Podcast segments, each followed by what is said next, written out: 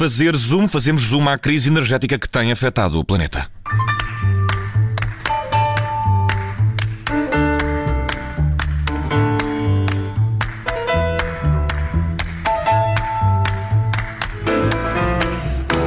A perfect storm of global events fueling concerns among experts, we could soon see the worst worldwide energy crisis since the 1970s. Temos ouvido falar muito da tempestade perfeita, do risco de estarmos perante a maior crise energética de sempre e nem ser uh, uh, possível vislumbrar uma luz ao fundo do túnel. É preciso saber como saímos daqui, mas isso significa uh, perceber como chegamos a este momento, com o preço das matérias-primas energéticas a disparar, o gás natural inflacionado, os combustíveis chegam aos consumidores a preços que fazem lembrar outros tempos. Alguns destes vetores eram só uma questão de tempo até serem realidade e é tão simples como isto, a relação entre a procura e a oferta. Claro que a procura subiu substancialmente, foi potenciada por uma pandemia, levou que as pessoas estivessem em suas casas por longos períodos, não inverno frio, e se levou as necessidades de sistemas alimentados a energia elétrica ou a gás natural a que acresce uma procura de clientes asiáticos que tornam a oferta mais escura. Ora, como se isso não bastasse, a procura procura aumentou e a oferta diminuiu. A Europa tem estado num processo de redução de produção de energias fósseis e da utilização de opções como o carvão e outras matérias-primas poluentes. Como se tudo isto não bastasse, a produção de energias alternativas está longe de ser o ideal. Ricardo Marques é especialista em energia, trabalha na informação de mercados financeiros, está a acompanhar este momento com atenção redobrada. Temos a gasolina em Portugal neste momento muito perto dos 2 euros, ah, mas além dos, dos automobilistas, há uma questão fundamental. Os preços dos bens de consumo estão a subir, há menos produtos disponíveis, eh, cada vez mais caros. Se as empresas não refletem uh, nos preços o acréscimo de custos da energia, uh, podem temer a falência. Perante este problema, qual é o caminho que os governos devem seguir para garantir que o abastecimento se mantém?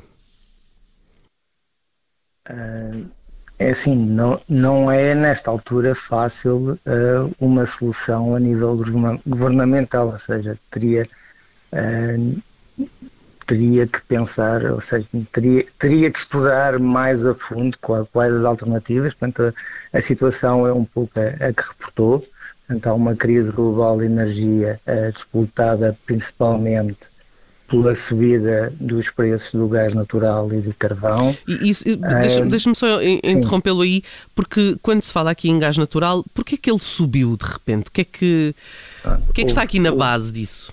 Pronto, na base está um, esteve no inverno passado um consumo acima da média, eh, está uma forte procura por parte de países asiáticos, alguns porque querem reduzir a dependência, por exemplo, do carvão, uh, outros estão-se a preparar para um inverno rigoroso. Um, e houve países que normalmente não costumam comprar tanto gás, como por exemplo o Brasil, em que produz através das, das barragens hidroelétricas e que passou uma seca grande este ano e foi obrigado a comprar gás muito acima do normal. Portanto, seja, além de. Podemos dizer que uh, lá, os, as alterações climáticas ou, ou, ou os, as, os problemas que houve em algumas regiões do globo levaram à subida da procura do, do gás natural. Uhum. Portanto, há aqui vários problemas que confluem, uh, enfim, para, para, para um só. Um, do, um desses problemas é que, de facto, os países, é o caso, por exemplo, dos Países Baixos, um, ehm, estão a tentar uh, abandonar os combustíveis fósseis, a, a produção de energia poluente, isto numa altura em que era preciso mais energia, fosse ela poluente ou não. Sim, o, o, o problema é que a energia não poluente, uh, tirando o caso da, da, da energia nuclear, uh, não é uh, fiável, ou seja, não é, não é constante. Tanto, tanto quando vamos falar em energia eólica ou solar, ou, ou mesmo hídrica, depende da chuva, do vento e do sol. Uhum. Portanto, não, não, uh, quando não se produz através de, desse, dessa energia uh, renovável, é preciso ir buscar as alternativas ao fósseis ou nuclear.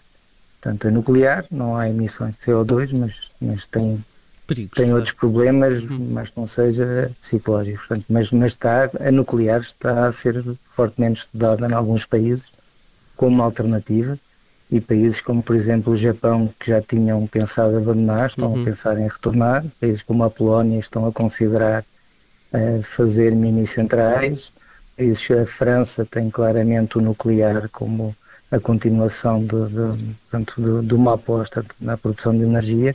Portanto, tudo isto, de repente, uh, a Europa está numa, num, realmente com preço de energia três, quatro vezes o que estava o ano passado. Uh, e está, em termos geopolíticos, também, penso eu, numa situação delicada que é muito dependente do que a Rússia uh, lhe vai fornecer. Pois, esse é outro problema, porque a Rússia uh, é responsável por 40% do gás natural consumido na Europa. Uh, e, portanto, aqui é, é, fundamental, não é? Na estabilidade sim, do exatamente. consumo. E se noutros anos, se noutros anos o que a Rússia não enviasse podia ser compensado com, com gás natural vindo por navio de outras regiões do globo, produtoras como por exemplo o Qatar, eh, este ano, o facto de outras regiões estarem a pagar, como a Ásia, estarem a pagar gás muito acima do preço da Europa, eh, faz com que eh, essa capacidade de, de fugir ao gás exportado pela Rússia não, não existe. Nós, neste momento, está a decorrer a COP26.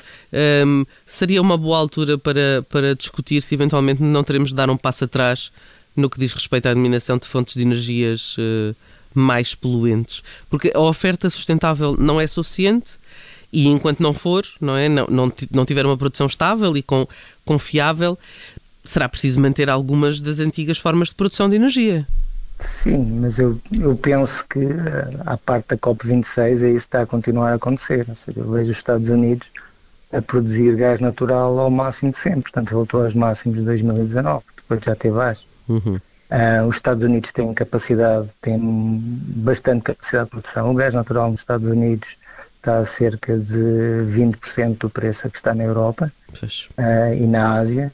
O problema é que para exportar gás é, é, é necessário ter uma capacidade de liquefação para depois ele, ele seguir por navio uh, e a capacidade que os Estados Unidos têm nesse aspecto é limitada. Portanto, mas está-se está a aumentar vá lá, a capacidade de, de exportação a, a, a, partir dos Estados Unidos. Portanto, eu penso que eh, estes altos preços do gás vão fazer com que eh, muitos produtores eh, vão aproveitar e vão aumentar ao máximo o, o potencial de produção de gás.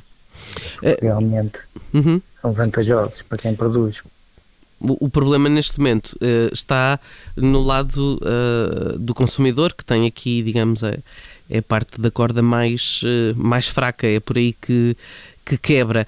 Um, neste momento, com a China uh, a perceber que é preciso voltar a apostar na produção de energia com base em, em combustíveis fósseis, isso pode de alguma forma uh, aqui não deixar de prejudicar a Europa porque um consumo excessivo de clientes asiáticos Uh, estamos sempre a falar de uma dimensão muitíssimo maior e, portanto, é, é normal que torne uh, a, a, a, oferta uh, ainda mais, mais curta. Mas aquilo que, no final de contas, pode preocupar as pessoas é se o preço do pão vai subir, se há farinha suficiente, se os produtos importados chegam cá, se há contentores a preços decentes para trazer material para. Eu acho, eu acho que mais contentores a preços decentes é preciso que haja contentores a chegar. Já não, não, não se está a falar sequer em preço. Pronto, mas aí há, há, há, uma série de problemas, passando para, para, a questão dos contentores, há uma série de problemas, nomeadamente os portos que, que não conseguem dar vazão aos, aos, aos navios de contentores que, que, lá estão a, a, acumulados. Uh, por exemplo, os portos chineses continuam com fortes restrições por causa da, da, da questão do Covid, leva muito mais tempo a carregar, descarregar. Uh, os portos norte-americanos, apesar de estarem a trabalhar a 24 sobre 24 horas, é, ainda estão com, com atrasos consideráveis. Portanto, em, em termos logísticos, a situação continua caótica e, e, não é questão de, preço, é questão de, uhum. de haver. Ou seja, o, o facto do preço duplicar não, não faz já com não que é haja mais capacidade portuária. Pode certo, mas isso já não é um já não é um problema. Portanto, o principal problema, está a dizer-nos, é o facto de não haver contentores suficientes a chegarem cá. Exatamente, porque não há capacidade portuária de, de os processar em várias, em várias regiões do globo, nomeadamente na China. Eh, os países Nossa. não tiveram tempo, corrija-me se estou errada, mas não tiveram tempo para se adaptar. Isto parece que foi de repente, ou, ou, é. ou não foi uh, uh, assim tão Também... de repente e, e, houve algum laxismo na forma não, como se encarou houve, esta. Houve uma série de circunstâncias e, e, alguns dos principais governos já estão a olhar para isso há, há, há alguns meses. Agora, o problema é que realmente uh, a situação.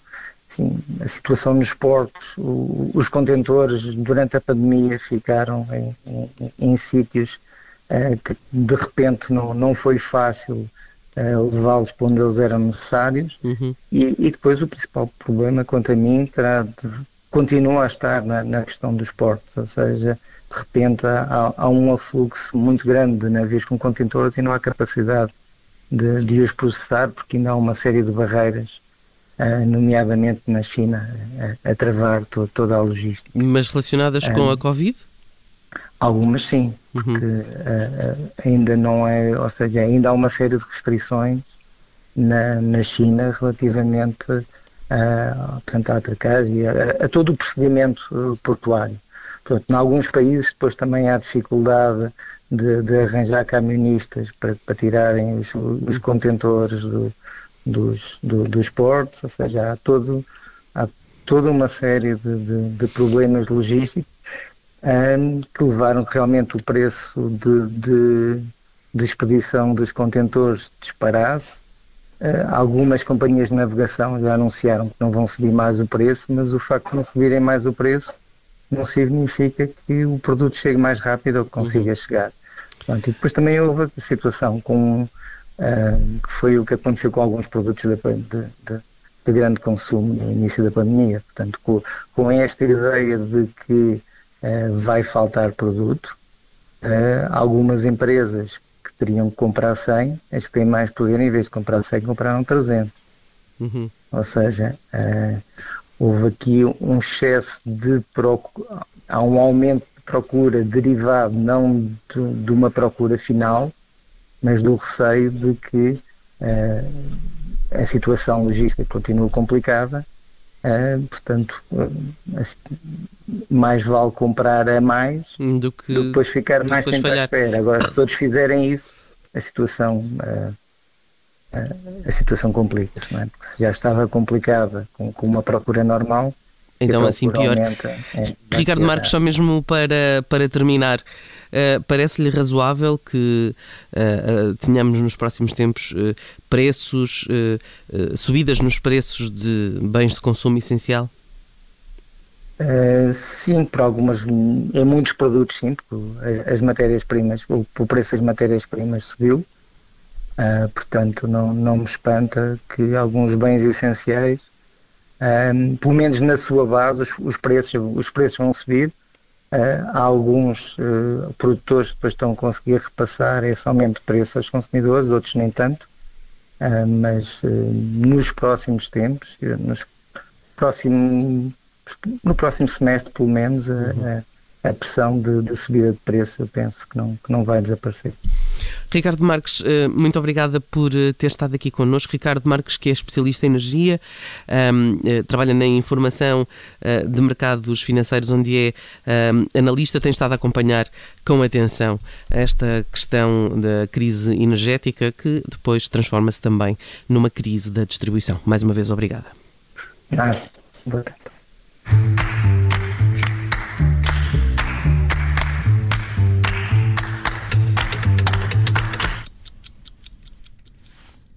Rádio Observador. Obrigada por ter ouvido este podcast. Se gostou, pode subscrevê-lo, pode partilhá-lo e também pode ouvir a Rádio Observador online em 98.7 em Lisboa e em 98.4 no Porto.